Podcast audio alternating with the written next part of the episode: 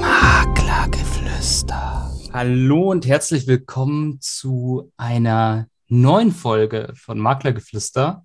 Tatsächlich die erste Folge in diesem Jahr und die darfst natürlich du eröffnen. Hallo Kelvin. Hallo, einen wunderschönen guten Tag. Hi. Ähm, ich habe dich jetzt schon, wir haben schon ein bisschen geredet. Ich habe dich tatsächlich auch schon gefunden. Also ich kenne dich jetzt schon so ein bisschen, aber für die Zuhörer ist es wahrscheinlich total spannend herauszufinden, wer du bist, ähm, was du machst, wo du überhaupt herkommst. Also vielleicht nutzen wir tatsächlich sogar schon mal die erste Frage. Kelvin, was machst du? Wo kommst du her? Was ist so deine, die Sache, die du machst? Ja, also erstmal freue ich mich hier Gast dabei sein zu dürfen hier beim äh, Podcast. Ist für mich auch so in der Form das erste Mal, dass ich Gast bei einem Podcast bin. Ich freue mich dabei zu sein und ja, mein Name ist äh, Kelvin Dahm. Ich bin Immobilienmakler und Finanzierer aus dem Kreis Köln-Bonn und mache das Ganze jetzt schon gut vier Jahre lang und habe da für mich so eine Leidenschaft mit den Immobilien entwickelt. Ich bin zuständig für die Ausbildung der neuen Makler bei uns in der Firma, bin selber auch als Makler tätig. Ich sage mal so, die Bereiche Kapitalanlagemobilie und Finanzierung sind meine individuellen Steckenpferde. Und das ist so das, was mich so kurz und knapp beschreibt. Spannend. Also du siehst auch neue Makler, die auch für dich in den Betrieb frisch kommen. Du kümmerst dich auch um die Ausbildung. Und ich denke, oder beziehungsweise ich könnte mir vorstellen, wenn man Makler sieht, die neu dazukommen, denkt man auch immer ein wenig an die eigenen Anfänge zurück. Vielleicht war es auch so für dich so dass du an einem bestimmten Punkt warst, wo du gestartet bist. Was war denn so dein erster richtiger Berührungspunkt mit Immobilien? Wann hat es bei dir angefangen, dass du gesagt hast, das interessiert mich und das will ich beruflich auch mitmachen? Mhm. Also tatsächlich gibt es von mir, ich glaube, elf oder zwölf Jahre rückliegend in der Vergangenheit einen Zeitungsartikel, wo ich als, ja, sage ich mal, junger Kerl ähm, gesagt habe, dass ich gerne Immobilienmakler werden möchte. Das ist aber nicht der Fall gewesen. Bei mir hat sich das dann komplett in eine andere Richtung äh, entschieden. Ich bin dann in den Handel gegangen, habe auch BWL studiert und wurde dann später auf die Immobilienbranche aufmerksam, weil wir unser Eigenheim finanzieren mussten. Also mhm. ich habe mein Eigenheim, das war so der erste große Punkt. Da bin ich bei einer Bank gewesen. Wir saßen im Gespräch und äh, das war meiner Meinung nach eine nicht so kompetente Beratung. Und dann habe ich gedacht, okay, wie geht es denn anders? Dann bin ich auf einen freien Finanzierer gestoßen. Und das, was der dann mit uns gemacht hat, fand ich unglaublich gut, sehr kompetent. Er hat viel miteinander verglichen. Und dann habe ich gesagt, hey, das ist doch auch eine interessante Sache für mich und bin dann so in die Immobilienbranche reingerutscht. Okay. Ja. Also es ist wie so oft eine Situation gewesen, in der man so die ersten Erfahrungen gemacht hat mit Immobilienmaklern und wo du gesagt hast, das war jetzt nicht so ganz optimal. Erinnerst du dich da noch, was dich vor allem gestört hat?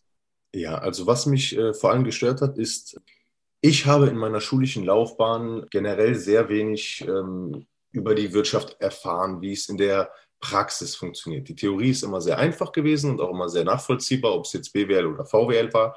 Aber die Praxis, wie jetzt ein Annuitätendarlehen mit Sondertilgungen aussieht, wann bin ich mit meiner Immobilie fertig, was kann ich denn von der Steuer absetzen, ähm, was habe ich für Unterschiede bei einer Kapitalanlage, bei einem Eigenheim, das war nie so präsent. Und als ich dann in diesem Banktermin saß und der Banker erzählt hat, er könnte gute Konditionen machen und er war direkt so in, in, in seiner Informationswelt, aber hat mich gar nicht von meinem Stand abgeholt. Hm. Also ich wurde gar nicht gefragt, wie tief bist du in der Immobilienmaterie drin, was weißt du denn schon oder, oder wo ist denn der Unterschied zwischen einer Tilgung und dem Zinsanteil im Annuitätendarlehen? Ich wusste gar nichts. Ich saß dann da und äh, dann hieß es ja, das und das sind die Werte und dann habe ich einfach gesagt, nein, das äh, passt erstmal nicht. Und dann habe ich mich weiter informiert und dann wurde mir das alles erklärt, von der Pike auf. Darauf musst du achten. Das sind deine Nebenkosten. Die setzen sich wie folgt zusammen. Der Notar kriegt Geld, dann musst du einen Grund, eine Grundschuld bezahlen. Der Staat kriegt nochmal ein bisschen äh, Geld von dir. Ein Makler verdient auch nochmal ein paar Euros. Der hat mehr daran verdient, der hat weniger daran verdient, der hat da einen fairen Anteil, der hat einen unfairen Anteil. Und so konnte man sich ein eigenes Bild von der ganzen Sache machen. Und dann habe ich gesagt, okay, die Immobilienbranche ist auch nicht bekannt dafür, dass man gerade, ähm, sage ich mal, wenig verdient und auch nicht gut angesehen ist. Und dann habe ich gesagt, komm, äh, mit dem Background-Wissen, was ich habe, kann ich doch mal äh, versuchen, da als Quereinsteiger mit einzusteigen. Und tatsächlich merke ich auch als Ausbilder, dass die Leute aus unterschiedlichsten Rubriken zu uns kommen. Ob das ähm, Leute sind, die bei der Polizei gearbeitet haben oder ob das Leute sind, die also im Beamtenverhältnis tätig gewesen sind oder Leute, die selber schon im Vertrieb waren, ob die ähm, im, im, in der Automobilbranche waren, ob die im Möbelverkauf waren. Es sind halt viele Leute, die einfach ihre, ihre Gewinne pro Stückkosten erhöhen möchten.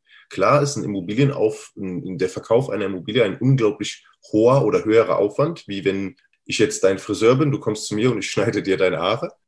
Und, beim Friseur, das Schöne ist ja auch, da kommen die Kunden ja immer wieder jede Woche, sollten sie zumindest oder alle zwei. Ja. Aber ja, aber bei der Immobilie ist das äh, Schöne, was ich so für mich rausgesehen habe, wenn man einen guten Job macht, von A bis Z die Leute betreut, vor dem Notartermin, nach dem Notartermin, während dem Notartermin die Leute begleitet, die Finanzierungen mit denen zusammenstellt, die erklärt und alles, ist das Empfehlungsmanagement als äh, Makler unglaublich hoch. Ja, das ist tatsächlich auch das, was ich zurückbekomme und tatsächlich auch das, was wir viel von Eigentümern hören, dass es so ist. Es gibt in diesem Bereich viele schwarze Schafe, deswegen hat er auch dieses, dieses Thema Immobilienmakler auch manchmal nicht so den, den allertollsten Ruf. Aber es gibt diejenigen, die sich wirklich kümmern. Und die werden dann tatsächlich weiterempfohlen. Ist es auch so die Art, wie du mit deinen Kunden vorgehst? Also ist es auch so dieses, was du als erstes gesagt hast, was die Problematik für dich war, dass du dich nicht richtig abgeholt gefühlt hast, dass du nicht das Gefühl hattest, es war so dieses individuelle, dass sich Mensch, dass Menschen wirklich auf deine Bedürfnisse, auf den Kenntnisstand eingegangen sind, das erklärt haben. Ist es jetzt auch etwas, was du in deinem Alltag im Umgang mit deinen Kunden lebst? Mhm, definitiv. Also für mich ist es extrem wichtig, die Leute abzuholen und die Leute darauf vorzubereiten. Ich sage immer, eine Immobilie kauft man aus zwei Aspekten. Einmal muss der Kopf sagen, ja, ich möchte mit den und den Konditionen, mit den und den Zahlen und die und die Lage möchte ich äh, das Objekt haben. Und das Herz. Das Herz muss auch sagen, also Einmal die rationale und emotionale Seite muss sagen, okay, ich kann mir vorstellen, dass das meine Kapitalanlage ist. Klar soll, ist der Unterschied bei einer Kapitalanlage emotional nochmal, sollte er, sollte er geringer sein, wie beim Eigenheim. Aber ähm, so ist es bei den Leuten nicht. Ich als rational denkender Mensch aus der Branche kann sagen, okay, hier haben wir eine höhere Mietrendite, hier haben wir bessere äh, Faktoren, hier haben wir ein höheres Wachstumspotenzial. Aber das, das sind Dinge, die, sage ich mal, für den Normalo, für den Kapitalanleger oder für, für den normalen Kunden, der ein Eigenheim haben möchte, nicht so relevant sind. Für den ist wichtig, was sagt mein Kopf und was sagt mein Herz. Mhm. Das sind die entscheidenden äh, Faktoren, warum die Leute kaufen. Und das, das versuche ich mit den Leuten gemeinsam ähm, einfach mal denen das alles näher zu bringen. Es gibt viele Sachen, die, die wir da machen oder die ich da explizit mache. Das heißt, wenn sich Leute mit mir zusammensetzen und äh, Fragen für Finanzierungen haben, das allererste, was ich mache, ist mit den Leuten gemeinsam ähm, die Schufa durchzugehen. Für mhm. viele, die es nicht wissen, die Schufa ist einfach mal, sage ich, die, die persönliche Visitenkarte von dem finanziellen Werdegang, den man bis jetzt hingelegt hat. Wie viele Handyverträge habe ich abgeschlossen? Äh, wie viele Kleinkredite habe ich? Wie viele Kredite habe ich? Wie viele Bürgschaften habe ich? Wie viele Mahnungen gab es? Und das sind viele Dinge, die die Leute gar nicht wissen. Also die kennen gar nicht ihren sogenannten Schufa-Score, ihr, ihr, ihr Level, wo die gerade drauf sind. Und ähm, meistens ist es auch erschreckend oder ernüchternd für die Leute, wenn sie sehen, was denn gerade bei ihnen individuell los ist. Weil wenn man jemanden fragt da draußen, wie ist denn dein Score, wie viel kannst du denn finanzieren? Bei mir ist alles gut. Ich habe noch nie irgendwas gehabt. Bei mir ist immer alles super. Und gerade das sind dann die Leute, die dann äh, irgendwie mal irgendwo reingetappt sind, mal, mal einen Link angeklickt haben oder mal eine Kreditkarte am Flughafen unterschrieben haben oder, oder, oder. Und ähm, wenn, wenn wir da schon anfangen, den Leuten zu helfen und die von Grund auf erstmal auf, aufbauen, das sind die Dinge, die ihr verbessern könnt, um überhaupt eine Finanzierung zu bekommen oder ein Eigenheim zu kaufen. Es ist nicht immer nur der, der Kauf, der entscheidend ist oder der, der Abschluss, der getätigt wird. Klar ist das für viele, viele Seiten schön. Das ist einmal für den Verkäufer schön, für den Käufer schön, auch für den Makler, auch der Notar, alle, alle sind beteiligt. Aber der Weg dahin, das ist das Entscheidende. Und das ist auch der Punkt, warum die Leute sagen, okay, wir empfehlen beispielsweise den Kelvin weiter, der hat uns äh, geholfen. Es ist nicht immer nur der Abschluss und das schnelle Geld, was im Vordergrund steht. Man sollte auch darauf achten, oder ich achte zumindest für mich, um auf die Frage nochmal zurückzukommen, darauf, dass ich die, die, die Leute so aufstelle, dass sie auch ohne mich rein theoretisch mit der Sache weitermachen können. Also Hilfe zur Selbsthilfe auf gut Deutsch. Das ist doch eine schöne Sache habe ich auch wirklich schon häufig und vor allem auch von denjenigen gehört, die es gut meinen und die dann meistens auch nachhaltig auch gut ankommen, dass äh, man den Schritt geht, dass man sagt, okay, ich hole dich erstmal ab, ich kläre dich erstmal auf, ich schaue erstmal, macht das denn wirklich Sinn, so, was du machst oder, oder in welche Richtung du gehst und erst dann geht man den nächsten Schritt weiter. Gibt es da irgendwie eine Geschichte, an die du gerne zurückdenkst, die du im Kopf hast, wo du so etwas wirklich auch erlebt hast oder wo es dann am Ende zu einem interessanten Ende kam? Mhm. Ja, es gibt ein, zwei interessante Geschichten. Also zum einen ist es einer meiner ersten Kunden für eine Kapitalanlage. Das, ich hatte mich damals mit einer alten Bekannten aus dem ähm, dualen Studium getroffen und wir haben so gequatscht, was wir jetzt jeweils machen. Und äh, ich hatte ihr dann erzählt, ich bin jetzt in der Immobilienbranche tätig. Und dann meinte sie, ah, okay. Und sie hat dann erzählt, was sie da jetzt weitermacht. Ich glaube, irgendwo im Management war sie dann. Und dann hatte mich mein, sie hatte dann mit meinem alten Gebietsleiter, Regionalleiter vom Handel gesprochen und der hatte mich dann eines Tages, ich glaube am, am Samstag oder Sonntag war das, hat er mich angerufen. Ich saß in der, im Eiscafé und dann hat er gesagt, hey, Kelvin, hör mal zu, du machst doch Immobilien. Lass uns doch mal hinsetzen. Und ich war total nervös. Mein alter Chef, also drei, vier, fünf Stufen über mir, äh, ruft mich an und möchte auf einmal mit mir äh, über Immobilien sprechen. Dann habe ich meinen äh, Termin vorbereitet. Ich weiß noch, wie ich das alles unglaublich sauber haben wollte und organisiert und Gebäck und allem Möglichen auf dem Tisch. Ähm, was ich zu dem Zeitpunkt nicht wusste, ist, dass er schon, ich glaube, fünf oder sechs Kapitalanlagen hatte, in der ganzen BRD verteilt. Und er hatte mich einfach mal machen lassen und hat dann äh, auch ähm, gute Rückfragen gestellt und hat daraufhin dann auch gesagt am Ende, ja gut, äh, wir machen mal, wir nehmen mal ein paar wirtschaftliche Eckdaten auf, schauen wir mal, was ihr so habt. Und dann kam bei den wirtschaftlichen Eckdaten eine Frage, ja, wie viele Immobilien haben Sie denn? Ja, und dann hat er, glaube ich, fünf oder sechs Stück aufgezählt. Und das war so für mich ein, ein richtig toller Moment, wo ich gesagt habe, okay, da kommt jemand, der schon so viele Immobilien hat, der schon so, sage ich mal, ein angesehenes Standing hat, kommt auf dich zu, gibt dir die Chance. Und am Ende ist es dann auch zum Deal gekommen und auch, es sind auch Folgedeals daraus entstanden. Aber das war so für mich ein Moment, wo ich gesagt habe, okay, cool, das ist ein richtiger Schritt, den du hier äh, gewählt hast. Also das, das hat mir schon sehr viel bedeutet. Schön. Und, und da merkt man ja auch so diese persönliche Bindung, die dann entsteht und genau das, worüber du gerade gesprochen hast, auch diese Empfehlung, dass es vielleicht nicht so im Zwei-Wochen-Rhythmus ist wie beim Friseur, wie du vorher gesagt hast, sondern dass die Leute trotzdem wieder zurückkommen, dann auf Dauer. Und vielleicht dann nicht nach zwei Monaten, sondern äh, nach zwei Wochen, sondern vielleicht eher so nach einem halben Jahr. um so an tatsächlich neue Partner zu kommen, an neue Menschen, äh, mit denen man zusammenarbeiten kann, mit denen man unterstützen kann hat man ja so verschiedene Möglichkeiten. Heutzutage ist es so, dass wahnsinnig viele Leute den Fokus auf die sozialen Medien richten. Manche sagen, hey, Flyer ist immer noch das Richtige oder Plakate. Ähm, sieht man häufig sogar auch noch diese klassischen Werbemöglichkeiten. Wie gehst du davor? Was, was sind die sozialen Medien für dich? Was, was bedeuten die für dich in der Vermarktung aktuell? Ähm, machst du offline viel? Wie gehst du vor? Ja, also ich hatte eine lange Zeit, hatte ich eine äh, Social Media Pause, eine persönliche Pause, wo ich mein, mich selber als Privatperson gar nicht ähm, online hatte.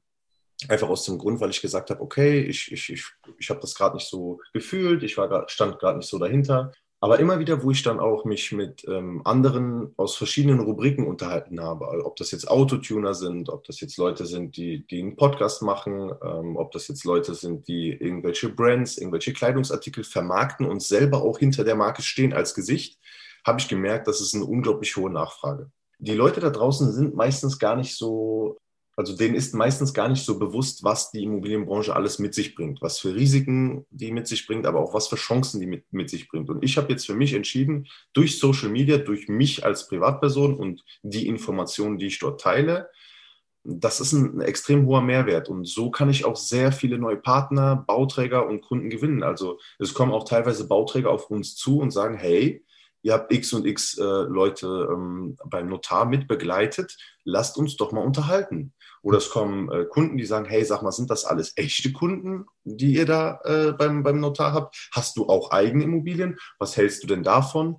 Oder wenn ich einfach was in die Runde werfe, ich sage zum Beispiel, okay, wir haben jetzt eine Statistik von, ähm, lass es Immo-Scout sein oder Immowelt, die einfach mal die, die Preisentwicklung der Quartale zeigt. Das stelle ich einfach mal online und lass den Leuten dann auch einfach mal Spielraum, um darauf zu antworten. Und dann kommt auch meistens, okay, das ist interessant oder was sagst du denn dazu?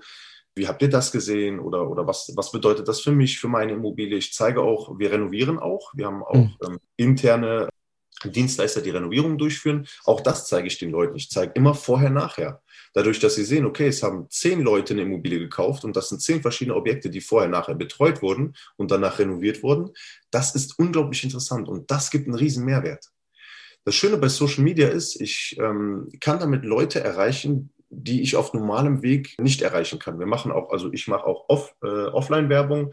Es gibt auch eine andere große Sache, die wir da gerade ähm, planen. Aber wenn jetzt jemand zur Arbeit fährt, morgens ist er kurz bei Social Media, scrollt durch seinen Feed, hat vielleicht die Überlegung, gut, ich möchte eine Immobilie kaufen oder ich habe hier was Interessantes oder ich suche einen Ansprechpartner, der für mich kompetent ist. Und ich zeige ihm immer wieder, okay, die Privatperson Kelvin und die Person, die als Immobilienmakler oder als Immobilienbetreuer tätig ist. Und irgendwann ist es so bei den Leuten im Kopf drin, dass sie sagen, okay, ich habe eine Frage, Kelvin, helf doch mal. Hm. Ob die auf dem Weg zur Arbeit sind, ob die in der Pause sind, ob die nach der Arbeit sind, vielleicht auch abends in einer Gruppe gemeinsam, wenn sie, wenn einer durchscrollt und sieht eine Immobilieninformation oder sieht eine Renovierung oder sieht ein Notarbild. Ich glaube, das ist einfach auch ein ganz anderes Empfehlungsmanagement. Wenn ich stolz vor dem Notar stehe und meine erste Immobilie habe, mein eigenes Grundbuch habe, das ist ein Privileg, was den Leuten so nicht ähm, gegeben ist, sage ich immer wieder. Also nicht jeder kauft und kann eine Immobilie kaufen, wie es ähm, ist, wenn ich in den Supermarkt gehe und mache einen Einkauf.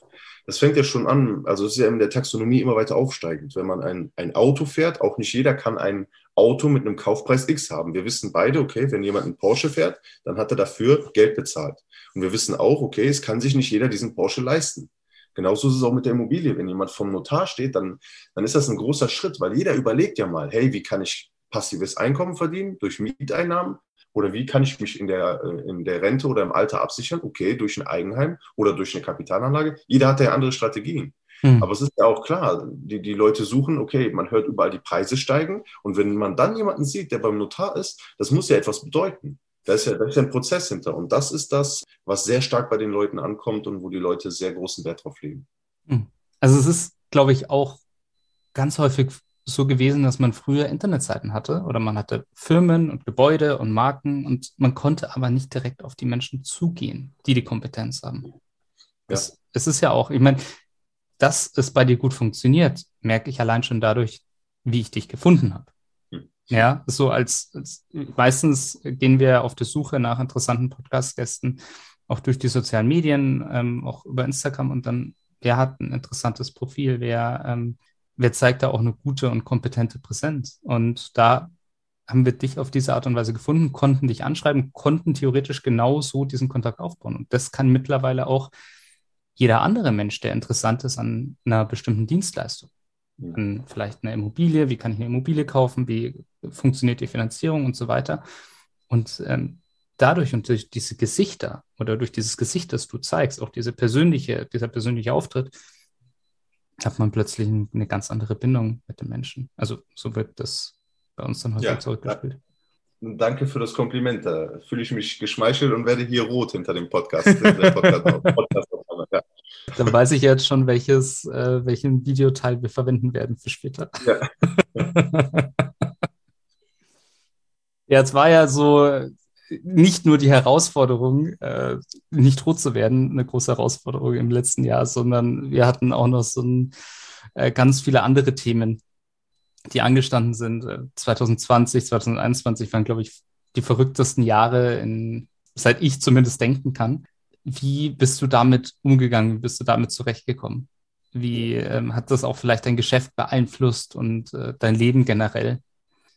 Ja, also was ähm, 2000, ja, ich sage einfach mal die Corona-Jahre. Mhm. Was so den Corona-Beginn an, äh, anbelangt, ähm, das war für uns eine unglaublich schwierige Zeit, weil wir hatten, sage ich mal, komplett sichere Fälle und keine Bank wusste so genau, wo die Reise hingeht. Und dann gab es Ablehnungen von der Bank, weil wir uns in einem Corona-Risikogebiet befinden.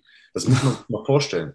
Da haben wir von einer äh, Sparkasse hier vor Ort eine bombensichere Finanzierung. Es ging einfach um Renovierungsdarlehen äh, für ein Eigenheim. Haben wir eine Ablehnung bekommen, weil sich der Kunde oder das Ehepaar in einem Corona-Risikogebiet befinden. Ich glaube, in der Anfangsphase war das ziemlich schwierig für uns, darauf ähm, sage ich mal, eine Lösung zu finden. Alle waren auf einmal im Homeoffice und wir haben halt gedacht, okay, wir sind auch alle im Homeoffice, das Arbeiten ist was komplett anderes. Wir konnten Besichtigungen machen, da, da mussten wir dann die Leute vor der Tür warten lassen. So eine Besichtigung von einem Objekt hat fast einen ganzen Tag lang gedauert, weil wir immer wieder die, die, die Leute neu reingelassen haben. Vor der Tür haben die sich ausgetauscht und das war nicht so einfach. Aber ich denke immer, bei jeder Krise gibt es auch immer ein paar schöne Lösungen. Dadurch, dass viele Leute auch online zu Hause gewesen sind, sind wir auf alle, auf einmal alle Zoom-Profis geworden. Jeder von uns ist jetzt lizenzierter Zoom-Profi. Wir haben unglaublich viele Termine mit den Leuten über Zoom geführt. Wir haben Online-Webinare gestaltet. Online sind wir mit den Leuten durch Wohnungen durchgegangen. das hat dann auch sehr viel erleichtert.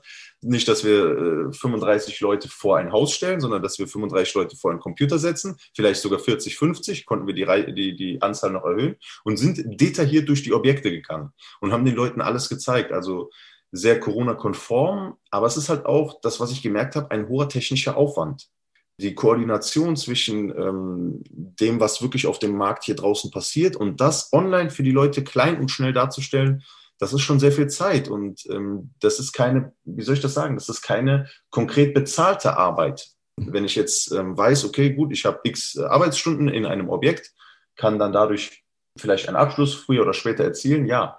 Aber ähm, diese neue Digitalisierung, diese ganzen Sachen sich anzueignen, das muss alles gelernt werden, das muss alles gemacht werden. Das, da gehört auch nochmal sehr viel Zeit und Know-how dazu und idealerweise auch jemand, der da einen sehr gut unterstützen kann, weil von sich auf alles zu lernen, war schon schwierig. Das sind so, wo ich sage, das Thema Digitalisierung und Homeoffice sind schwierige Phasen gewesen. Aber was ich auch klar sagen kann und auch nochmal hervorheben möchte, viele Leute haben ähm, während der Pandemie auch, sage ich mal, begriffen oder den, es, es war für die mehr Zeit darüber nachzudenken, dass man etwas tun muss.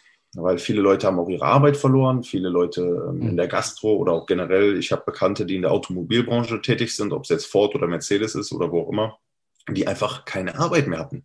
Die, die waren teilweise monatelang in, in, in Kurzarbeit oder, oder hatten, waren zu Hause, hatten frei oder wurden freigestellt und Maler, Lackierer und Werkstätte, das, das war nicht mehr so, wie wir es kannten. Hm. Und ich bin auch generell ähm, gespannt, wie die ganze Situation jetzt weitergeht. Also die, die Pandemie ist ja, wir haben jetzt Anfang 2020 noch nicht vorbei. Hm. Ähm, es gibt eine neue Ampelkoalition, es gibt neue Varianten. Gestern kam eine neue Variante aus, ich glaube, Frankreich wurde die entdeckt. Ähm, es gibt die Omikron-Variante. Wie, wo und wie das alles sich noch ändert, das kann ich nicht sagen. Aber was wichtig ist, ist, dass man das Thema Digitalisierung und den Leuten zu Hause die Möglichkeit gibt, auf Informationen zurückzugreifen. Weil wenn ich nicht in den Urlaub fliegen kann, wenn ich mein Geld nicht draußen in, in, auf Festivals oder auf, auf Veranstaltungen ausgeben kann, haben die Leute tendenziell mehr Geld für sich zu Hause. Klar bestellen die auch unglaublich viel mehr. Also die Amazon-Bestellungen bei den Leuten sind äh, durch die Decke gegangen. Aber die haben auch Gedanken. Die wollen Renovierungen durchführen am Haus, die überlegen vielleicht ein Eigenheim zu holen, die, die wollen äh, Möbel kaufen. Also das sind auch die Branchen und Rubriken, Rubriken, die meiner Meinung nach davon profitieren konnten.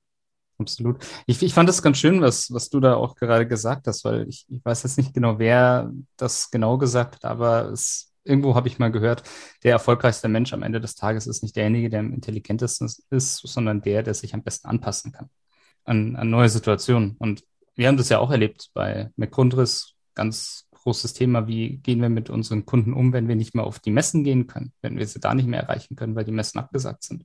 Und dadurch haben wir auch ganz neue Möglichkeiten erschlossen, hier mit dem Podcast zum Beispiel, ähm, mit den, den Webinaren, die dann damals gekommen sind. Und man sieht also, in jeder Schwierigkeit steckt auch irgendwie die Möglichkeit. Und du hast es super gelöst und ähm, ja, wir alle versuchen, denke ich, unser Bestes, um da irgendwie rauszukommen. Ja, jetzt so 2021, 2020 war sehr spannend, die Corona-Jahre, wie du so schön gesagt hast. Was, was kommt denn jetzt in der Zukunft? Was, was passiert nächstes Jahr? Wir haben jetzt gerade Jahresanfang. Was steht für dich an? Also, ich habe ein großes Ziel dieses Jahr und das ist, ich möchte eine Online-Beratung oder ein Online-Webinar und ein Online-Prozess für Leute, für taubstumme Leute darstellen. Also es hm. sind Leute, die die Gebärdensprache nutzen. Ich kann die Gebärdensprache auch relativ gut. Liegt daran, weil meine Tante auch taubstumm ist. Damit bin ich aufgewachsen. Also es ist einfach ein ganz normaler Teil für mich. Klar muss ich auch nochmal tiefer reingehen, besuche auch aktuell Kurse, wo ich nochmal ähm, die, die Übergänge besser für mich äh, gestalten kann.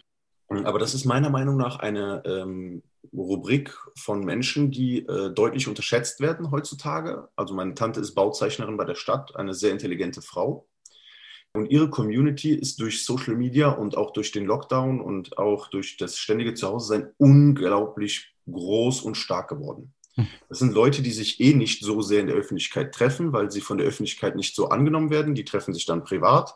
Das heißt, wenn die in der Öffentlichkeit sind und sich ähm, in der Gebärdensprache unterhalten, ist das für viele Leute etwas Fremdes. Hm. Die fangen an zu lachen, die, die können das nicht einordnen, die können das nicht verstehen, aber es sind hochintelligente Menschen. Also es heißt, Schade eigentlich, gell? Ja, ja, leider, leider ja. Und äh, meine Tante hatte mich angesprochen und hatte gesagt, hör mal zu, auch wieder durch einen Zufall, eine Bekannte von mir möchte eine Immobilie kaufen. Und da bist du jetzt mein erster Ansprechpartner gewesen. Wie kann man das darstellen? Und dann haben wir einen Dolmetscher dabei gerufen und haben das dann mit einem Dolmetscher begleitet. Auch äh, diese Dolmetscher kosten unglaublich viel Geld. Äh, die werden in der Stunde mit einem sehr hohen Satz abgerechnet.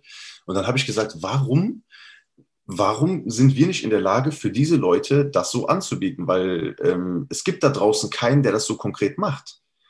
Die, die, das sind normale Menschen, ganz normal wie wir auch. Und, und äh, ich betone es immer wieder gerne, hochintelligente Leute. Also ich habe äh, größten Respekt vor den Leistungen. Das sind äh, studierte Leute teilweise, akademische Leute. Und äh, die gehen in eine Bank und werden behandelt wie Kinder teilweise. Also es wird denen ein Vertrag vorgelegt, äh, Vertrag ABC, ich möchte jetzt nicht mal gut oder schlecht reden und äh, dann mhm. ist das so. Es, geht, es wird nicht konkret auf die, die, die Dinge, Bedingungen und Wünsche eingegangen, weil, weil das ist ja ganz normal, Angebot und Nachfrage, wie es ja heutzutage ist. Entweder äh, das, das Objekt passt jetzt auf meine Bedürfnisse oder nicht. Und das sind auch Leute, die definitiv auch berechtigte und gute Bedürfnisse und auch ähm, Anmerkungen haben. Und da sind wir gerade dran, aktuell für die etwas aufzubauen, so dass die auch eine, eine saubere, kon konkrete Beratung mit allen Informationen haben. Es bringt nichts, einfach nur ein paar Dinge auf ein Papier zu schreiben. Okay, so funktioniert jetzt ein Immobilienablauf. Aber wenn wir jetzt Videos aufnehmen und Webinare machen und Veranstaltungen besuchen, wo wir Vereinsheime besuchen von Gehörlosen oder auch äh, Events von denen mitbegleiten oder auch mit aufbauen oder auch mit finanziell unterstützen. Das sind so äh, Punkte, wie man auch da definitiv nochmal, sage ich mal, für mich, auch für mich jetzt als Mensch gesehen, einen Meilenstein setzen kann dieses Jahr. Das ist äh, definitiv angeplant. Schönes Projekt. Also ja. wirklich schönes Projekt, weil ich denke, zum einen äh, ist das äh, eine Gruppe von Menschen, die häufig vielleicht auch sehr ausgegrenzt werden. Zum einen wahrscheinlich, weil viele Menschen noch unsicher sind, weil sie Angst haben, vielleicht selber auch etwas falsch zu machen. Ähm, aber auch auf der anderen Seite, weil Ausgrenzung hier in dem Bereich auch einfach stattfindet. Das ist eine Gesellschaft, von der kriegen wir im Alltag nichts mit. Du sagst selber, die Menschen, man geht vielleicht dann auch irgendwann, wenn man zu oft erlebt, dass man ausgegrenzt wird, auch selber ungerne unter Menschen. Ja, oder was war denn so deine Erfahrung, warum das so vor allem stattfindet?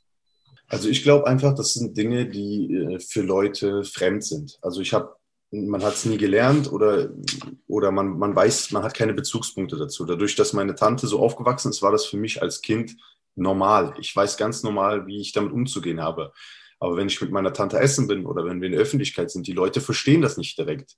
Also wenn, wenn sie gefragt wird, was möchte sie bestellen und sie kann nicht antworten und geht dann mit der Sprache oder zeigt oder, oder gestikuliert, dann, dann wendet sich das äh, äh Kellnerpersonal sofort an mich oder an, an, an meine Familie oder wen auch immer und sagt dann, was möchte sie haben. Aber das ist genauso ein Mensch, der genauso gerade sagt, ich möchte bitte das und das bestellen. Ich hätte gern das dabei und das nicht dabei. Aber nur weil die Kommunikation nicht da ist, kann ich nicht sagen, okay, gut, ich brauch, der braucht jetzt jemanden, der ähm, für ihn übersetzt oder ähm, ich behandle diesen Menschen anderes. Wie gesagt, es ist eine hochintelligente Frau oder hochintelligente Leute, die einfach fehlverstanden werden. Hm. Ja. Schade eigentlich, ja. Also wirklich schade. Also deswegen so wunderschönes Projekt. Da wünschen wir dir natürlich alle wahnsinnig viel Erfolg dabei. Und ich hoffe, dass das klappt. Das wird auch die Integration von Menschen, die halt auch so ein bisschen, ja, wie, wie sagt man es am besten, andere Bedürfnisse haben, andere, ähm, andere Situationen haben, vielleicht auch Einschränkungen haben, dass sie einfach mehr an dem Leben teilnehmen, dass sie vor allem auch gleiche Chancen haben, wie alle anderen auch. Kelvin, wie, wie kann man dich denn erreichen? Ich kann, könnte mir vorstellen, dass es wahnsinnig viele Menschen gibt, die jetzt auch großes Interesse an dir haben. Kelvin hat ja einen Riesenerfolg auch auf Instagram, ähm, auf den sozialen Medien. Das äh, haben wir jetzt noch gar nicht so äh, klar herausgestellt. Wenn man jetzt sagt, wie bist du zu den Lösungen gekommen? Ich will Kelvin vielleicht äh, eigene Fragen stellen. Wie könnte man denn auf dich zukommen? Also wie gesagt, einfach per Instagram gerne anschreiben. Es kann sein, dass ich da direkt antworte oder es etwas dauert. Seriöse Anfragen werden äh, in der Regel immer beantwortet. Und wenn man da Fragen hat oder einfach den, den Austausch möchte, sich einfach ein bisschen austauschen oder vielleicht auch einfach ein paar Kontakte knüpfen mag, gerne einfach schreiben und äh, Kelvin DM, glaube ich, war das, gell? Genau, genau. Kelvin.dm ist da der Name und dann einfach ein bisschen sich austauschen. Super. Wir verlinken das natürlich auch in den Show Notes und ähm, auch alle anderen Seiten oder Informationen, die wir über dich so finden, werden wir alles äh, mit runterpacken, ähm, damit die Menschen auch leicht auf dich zukommen können. Ganz, ganz herzlichen Dank, dass du heute zu Gast bei uns warst und natürlich noch bist. Ich wünsche dir ein ganz, ganz tolles Jahr 2022, vor allem für das Projekt, über das wir gerade gesprochen haben. Ähm, allen Erfolg der Welt und genau, vielen Dank, dass du dabei warst. Vielen Dank für die Worte. Ich wünsche euch auch alles Gute für das kommende Jahr und ich denke, das ist nicht das letzte Mal, dass wir miteinander gesprochen haben. Vielen Dank für den Austausch, vielen Dank für die Einladung und ich freue mich auf die gemeinsame Zukunft. Schön, vielen Dank. Ja, und wenn euch die Folge gefallen hat, dann freuen wir uns natürlich über ein Abo beim Podcast, egal auf welcher Plattform ihr da gerade zuhört. Natürlich auch auf Feedback unter McGrundriss unter unserem Instagram-Kanal, aber auch natürlich gerne via Mail an info.mcgrundriss.de. Ich wünsche euch einen wunderschönen restlichen Tag und bis zum nächsten Mal. Maklergeflüster ist ein Podcast von McGrundriss. Wenn ihr jetzt also sagt, euch hat der Podcast gefallen und ihr wollt den weiterhin unterstützen, dann könnt ihr das zum einen natürlich mit einem kostenlosen Abo tun. Zum anderen könnt ihr das aber auch machen, indem ihr eins von den tollen Produkten von McGrundriss kauft. Wenn ihr jetzt also sagt, ihr braucht gerade für eine Immobilie ein Grundriss oder ihr braucht eine 360-Grad-Tour oder ihr braucht eine Innenvisualisierung oder eine Außenvisualisierung, dann geht jetzt doch einfach mal auf mcgrundriss.de, schaut euch mal um, was es da so für Produkte gibt und vielleicht findet ihr ja das Richtige für euch. Viel Spaß dabei.